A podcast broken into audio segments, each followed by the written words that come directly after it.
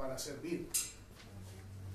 Y pues eh, sí hemos manejado, casi todos sabemos lo que es eh, el verbo llamar y lo que es un llamamiento. Pues un llamamiento es simplemente una invitación. Es una invitación. Y cuando yo estaba pensando en las invitaciones, pues a veces hay invitaciones que solamente se hacen de palabra y uno invita a alguien a que venga a la casa Pero hay otras invitaciones que se hacen más formalmente, hasta ahí en las imprentas tienen modelos y tienen tamaños y, hay muchas maneras de hacer una invitación. Finalmente, pues es una invitación. ¿Y qué es una invitación? Es que una persona está organizando un evento en el cual quiere gozarse, alegrarse con los demás y entonces los invita. Eso es una invitación y eso es un llamamiento.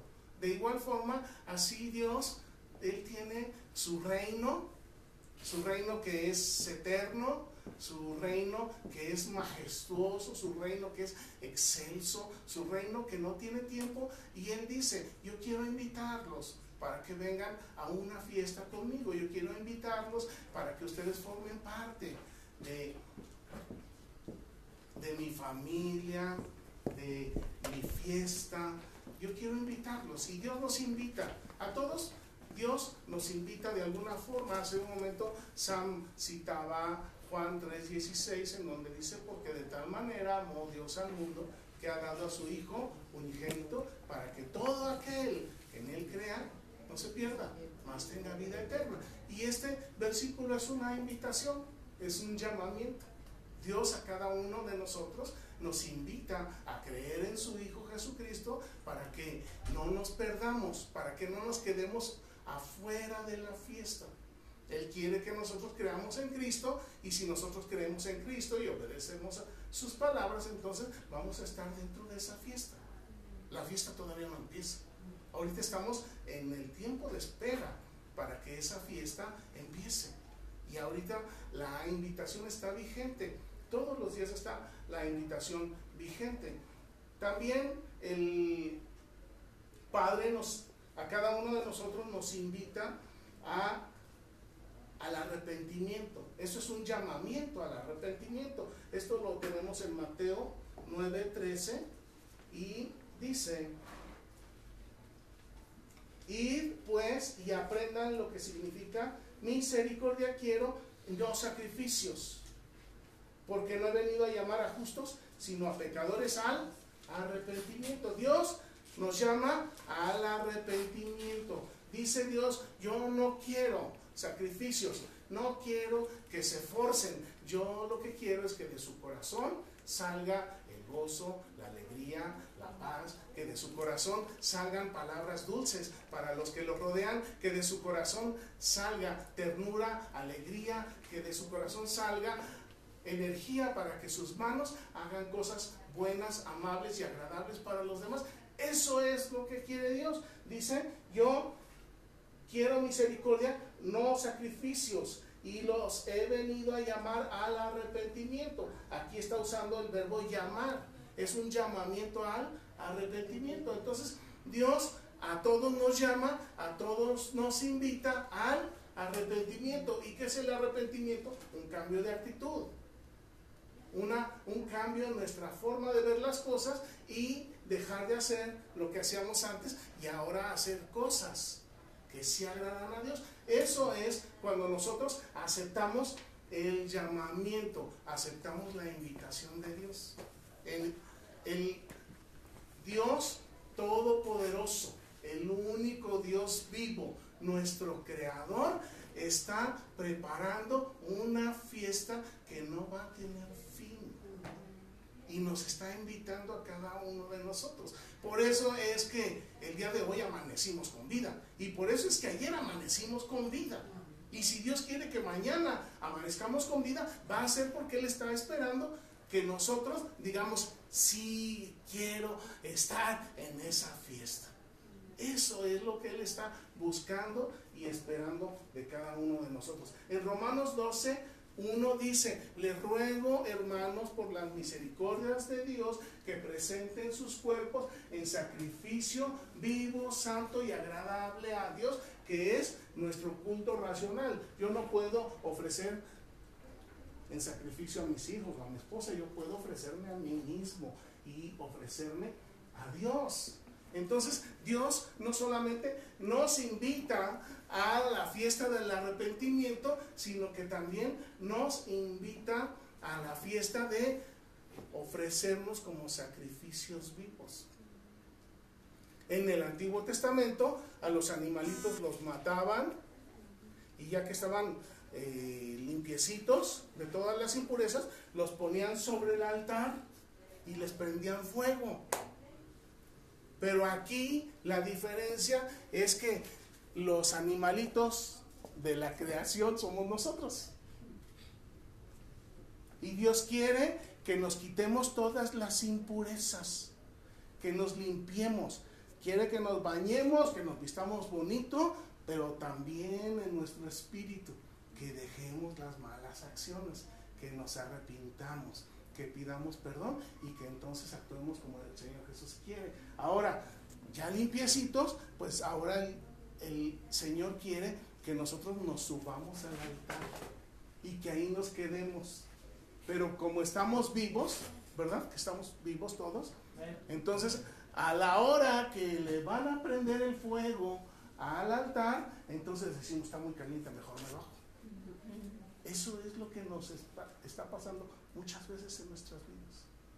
Y Dios lo que quiere es que, a pesar de que haya calor, a pesar de que haya problemas, a pesar de que haya enfermedad, a pesar de que haya conflicto o necesidad, Dios quiere que nosotros aguantemos en el altar, dependiendo de Él, confiando en Él, en que Él nos va a rescatar, en que, en que Él nos va a levantar y en que nosotros verdaderamente queremos estar en esa.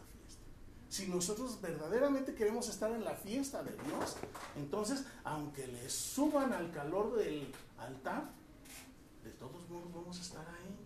Vamos a aguantar la temperatura. Si la temperatura es persecución, aguanto. Si la temperatura es enfermedad, aguanto. Si la temperatura es hambre, aguanto. ¿Pero por qué? Porque sé que es necesario que muera. Es necesario que yo muera. Es necesario que cada uno de nosotros muramos para que podamos tener bienvenida a la fiesta. Creyendo en el Señor Jesús, vamos a tener acceso a la vida eterna. Pero siempre y cuando nos mantengamos ahí en el altar. Dios también nos llama a un trabajo, cada uno de nosotros. Dios nos ha dado virtudes y nos ha dado talentos, nos ha dado habilidades. Y todos esos talentos, dones, habilidades que Dios nos ha dado, todas esas facilidades manuales, intelectuales y de muchas formas que Dios nos ha dado, nos las ha dado para que las ejercitemos. Entonces, por ejemplo, el que sabe barrer y no quiere barrer, pues no está ejercitando sus talentos. O el que sabe escribir y no quiere escribir, no está ejercitando sus talentos. Pero Dios nos ha dado dones, nos ha dado talentos, nos ha dado virtudes y habilidades y entonces Él nos invita a que usemos lo que Él nos ha dado para el bien de los demás. Y yo me imagino qué sería de nuestro mundo si los arquitectos pues, no quisieran construirnos las casas. ¿Qué sería de nosotros si los que saben hacer zapatos de repente se ponen en huelga y ya no quieren hacer zapatos? Pero pues eso la verdad no me preocupa mucho, me pongo a pensar qué sería de nosotros si las que saben hacer tortillas de repente dijeran, estamos en huelga, ya no queremos hacer tortillas. Entonces empezaríamos a sufrir, empezaríamos a tener problemas y eso se lo podríamos achacar a Dios, ¿no? Porque esas son actitudes de nosotros. Si nosotros nos rehusamos a ayudarnos, a apoyarnos, a bendecirnos unos a otros, pues entonces eh, la sociedad, la familia, la iglesia empieza a adelgazarse y a la larga se enferman y después mueren. Por eso es importante que todos participemos. Todos con lo que Dios nos ha dado, con lo que Dios nos ha enseñado. Dice aquí en Primera de Corintios, que fue el pasaje que leímos, en Primera de Corintios capítulo 1, nos habla acerca de esto. Dice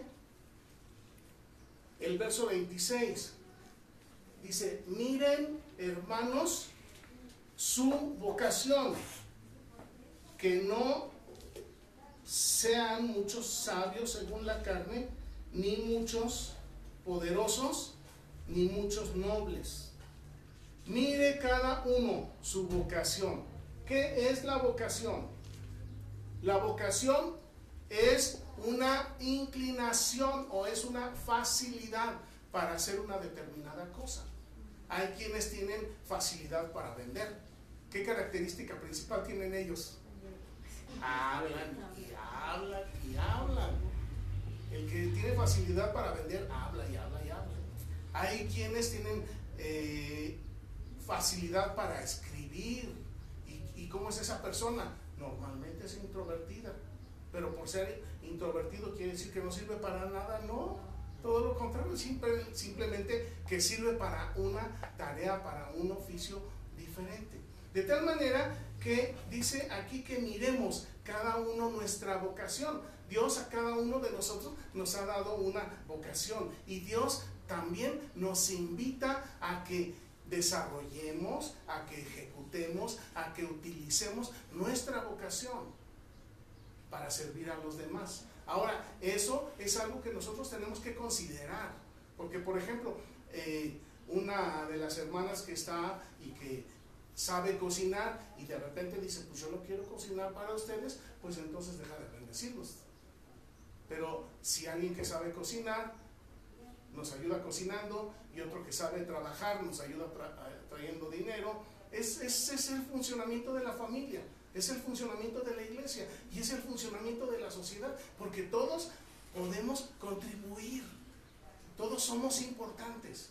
Ni es más importante la cocinera que el que trabajó, ni es más importante el que trabajó que el que fue a comprar el alimento. Todos contribuimos y todos participamos para lograr un fin común y el fin común es que todos vayamos creciendo.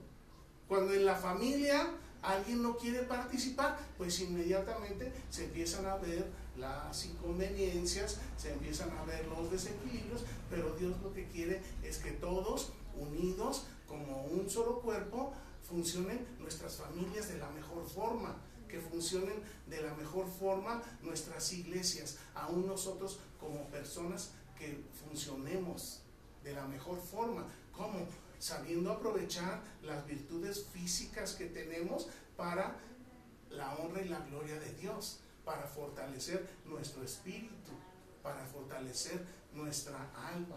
Esto es lo que Dios busca, que nosotros atendamos la invitación que Dios nos hace para utilizar los dones, los talentos y las habilidades que Él nos ha dado. Miren, en Génesis 12 nos habla acerca de Abraham, el padre Abraham, en Génesis 12, 1, el padre está hablando con Abraham y le dice, pero Jehová había dicho a Abraham, ¿qué le dijo? Vete de tu tierra y de tu parentela y de la casa de tu padre a la tierra que yo te mostraré. Dios está llamando a Abraham y le está diciendo, vete de aquí, vete de aquí.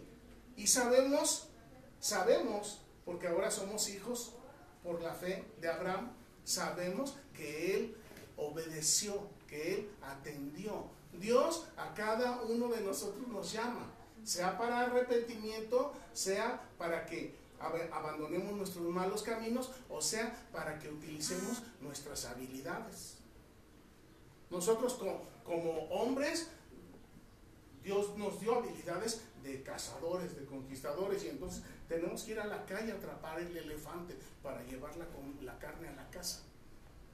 Pero si un hombre dice, pues yo no quiero ir a trabajar, y se queda metido en la cama y está esperando que la esposa le dé de comer, la familia no va, no va a funcionar. Si Dios le hubiera dicho a Abraham, vete, y él no hubiera hecho caso, nosotros ahorita no tendríamos acceso a la fe.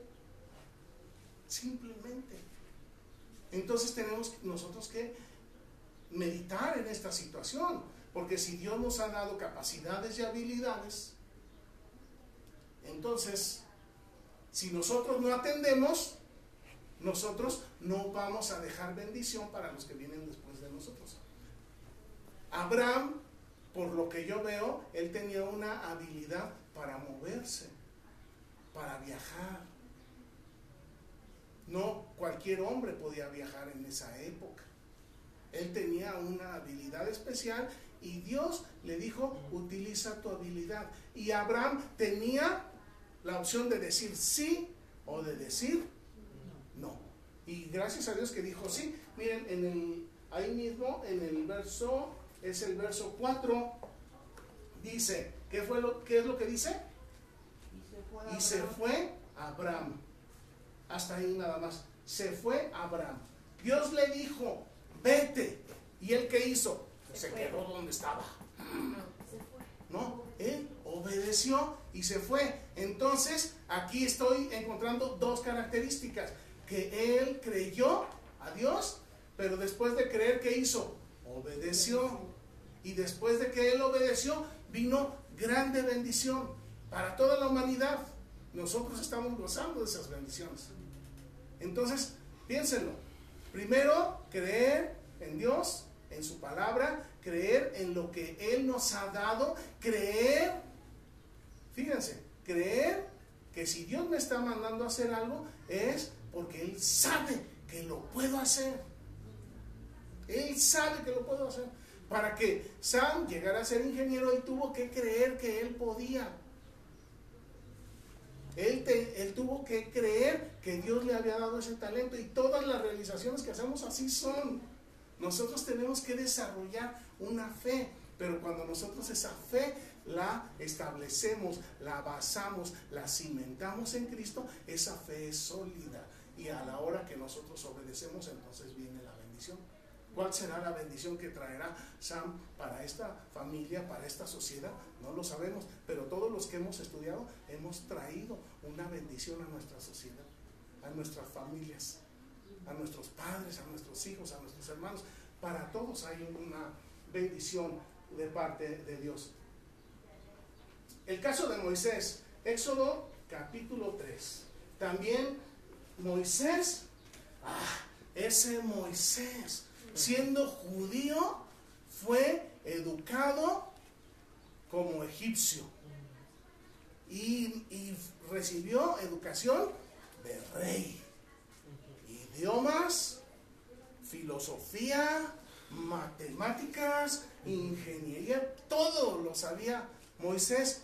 Y eso a mí claramente me da, me, da alegría que Dios habló a Moisés y le dijo, yo quiero que tú seas un conquistador, que seas un libertador. Había había 3 millones de personas en el pueblo, 600 mil hombres, y de 600 mil hombres Dios escogió, escogió solamente a uno solito, su nombre Moisés. Y él se convirtió en el libertador. Uno solo. Uno solo de nosotros que haga caso a la voz de Dios. Uno solo de nosotros que crea en Dios en lo que Dios nos está mandando a hacer. Uno solo de nosotros que obedezca es capaz de transformar este mundo para la honra y para la gloria de Dios. Y con eso no solamente vamos a recibir bendición para nosotros, sino también para nuestra familia para todos los que están alrededor. Dice aquí en Éxodo 3:10, le dijo Dios, ven por tanto, ahora y te enviaré a Faraón para que saques de Egipto a mi pueblo. Ven y te enviaré. Le está diciendo, ven y te enviaré. Moisés tenía la opción de decir, quiero ir. ¿Por qué? Y la verdad, ustedes si gustan leer este pasaje con detenimiento allá en su casa, van a ver que Moisés le di, Moisés era un gran guerrero, era un gran hombre muy preparado, pero aún así le temblaron las piernas y le dijo, no, porque me da miedo, mejor búscate otro, búscate otro. Pero, pero Dios siempre elige a la persona idónea para la tarea idónea. Entonces, después de que Moisés puso todos sus pretextos y que no sirvieron de nada, después de que se retrajo lo más que pudo y no fue suficiente, después de todo entendió que Dios le estaba llamando para ser un libertador, pero que también iba a estar con él acompañándolo. Y, sabemos cuál es el resultado. ¿Cuál fue el resultado?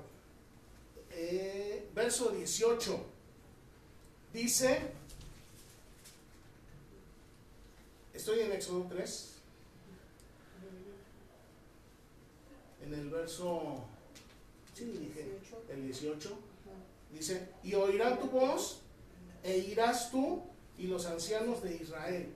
Entonces aquí ya estoy viendo la segunda etapa. Primero Dios le dice, ven y yo te enviaré. Y ya después le dice, ya te envié, ahora ve a hacer lo que yo te estoy diciendo. ¿Qué fue lo que pasó con Moisés? Creyó. Dos, obedeció.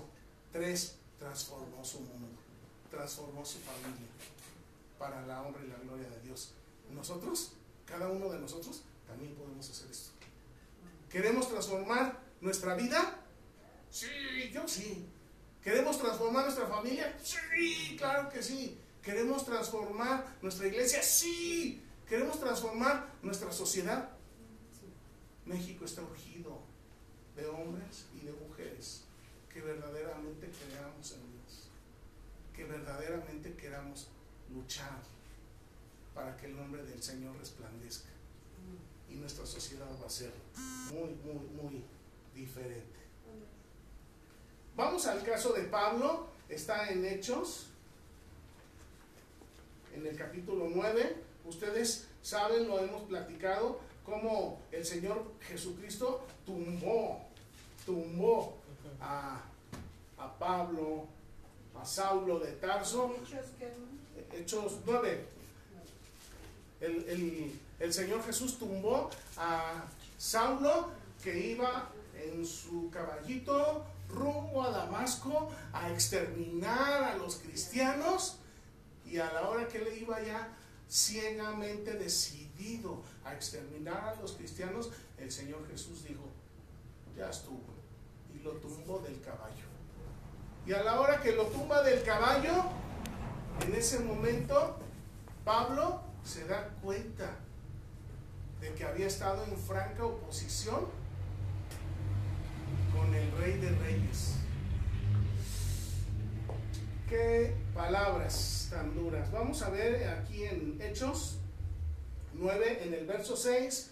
Y entonces él está hablando de Saulo, temblando y temeroso dijo, Señor, ¿qué quieres que haga?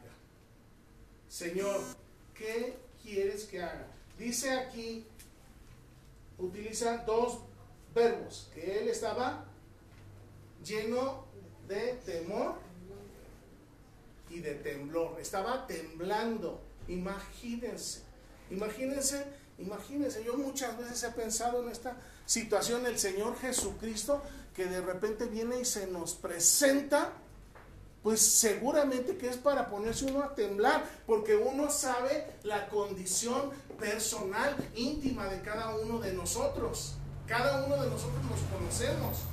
Pero imagínense verse cara a cara con el Señor Jesucristo.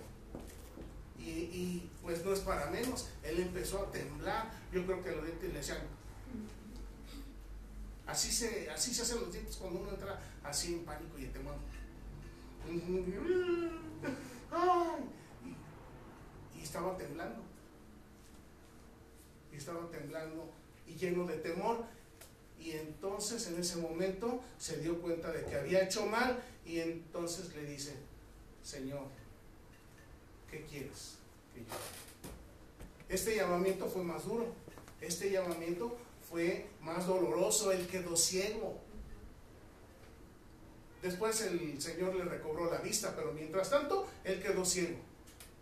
No vio la luz de cuando estamos soldando. Ustedes todos han visto la luz cuando uno, cuando alguien está soldando con la planta para soldar y la luz es intensa. La luz del Señor Jesús es mucho más intensa que eso. Y él quedó completamente ciego. Y después tuvo que ir con Ananías para que Ananías orara por él y recuperara la vista. Pero mientras tanto él tuvo que reconocer que era el Señor. Y ya que reconoció que era el Señor, entonces le dijo, dime, ¿qué quieres que haga?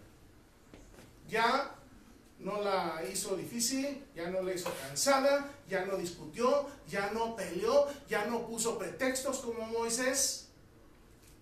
Simplemente dijo, estoy a tus órdenes, diga usted qué quiere que yo haga, porque lo voy a hacer. Eso es lo que Dios está buscando de cada uno de nosotros. ¿Dios quiere que tengamos familia? Sí. ¿Dios quiere que trabajemos? Sí, claro que sí. ¿Dios quiere que estudiemos? Claro que sí. ¿Que nos desarrollemos? Sí. Pero ¿qué es lo que quiere Dios? Que lo pongamos en el primer lugar de nuestra vida. Porque cuando nosotros ponemos a Dios, al Señor Jesús, en el trono de nuestro corazón, en ese momento Él empieza a gobernar nuestros pensamientos, nuestras actividades, nuestros frutos, y entonces nos convertimos en bendición en bendición para todos los que nos rodean. Bien.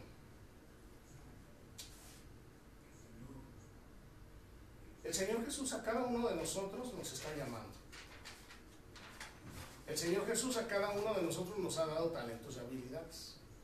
Cada uno de ustedes conoce sus talentos y habilidades. Todos los conocemos muy bien. Tenemos que trabajar en entender cómo podemos ayudar con lo que Dios nos ha dado a los que tenemos alrededor. Empezando con nosotros mismos y con esposo, esposa, hijos, hijas, padres, madres y después los que están alrededor de nosotros. Dice en Hechos 1.8, recibirán poder cuando haya venido sobre ustedes el Espíritu Santo. Y serán testigos. A cada uno de nosotros, Dios nos ha llamado para ser sus embajadores. A cada uno de nosotros nos ha llamado para que vayamos, por donde vayamos, enseñemos a los demás a obedecer al Señor Jesús. Para que hagamos discípulos. Él no nos mandó a ser amigos. Él no nos mandó a complacer a todo el mundo, no, porque toda esa amistad y esa complacencia se va a quedar en este mundo. El Señor Jesús nos envió a decirles a los demás, arrepiéntanse porque el reino de los cielos está cerca. Y sea que sea nuestro hijo o nuestra hija, nuestra esposa o, o sean nuestros padres, todos necesitamos la salvación. Y era lo que decía Sam hace rato. El título, qué bueno, gracias a Dios, qué bueno que humanamente crezcamos. Eso es muy bueno. Pero lo mejor va a ser cuando ese título esté a los pies del Señor Jesús. ¿Por qué? Porque entonces no solamente voy a estar seguro de mi salvación, sino que también voy a estar utilizando esos recursos que Dios me da para atraer a los demás bendición y salvación y vida eterna. Vamos a ponernos de.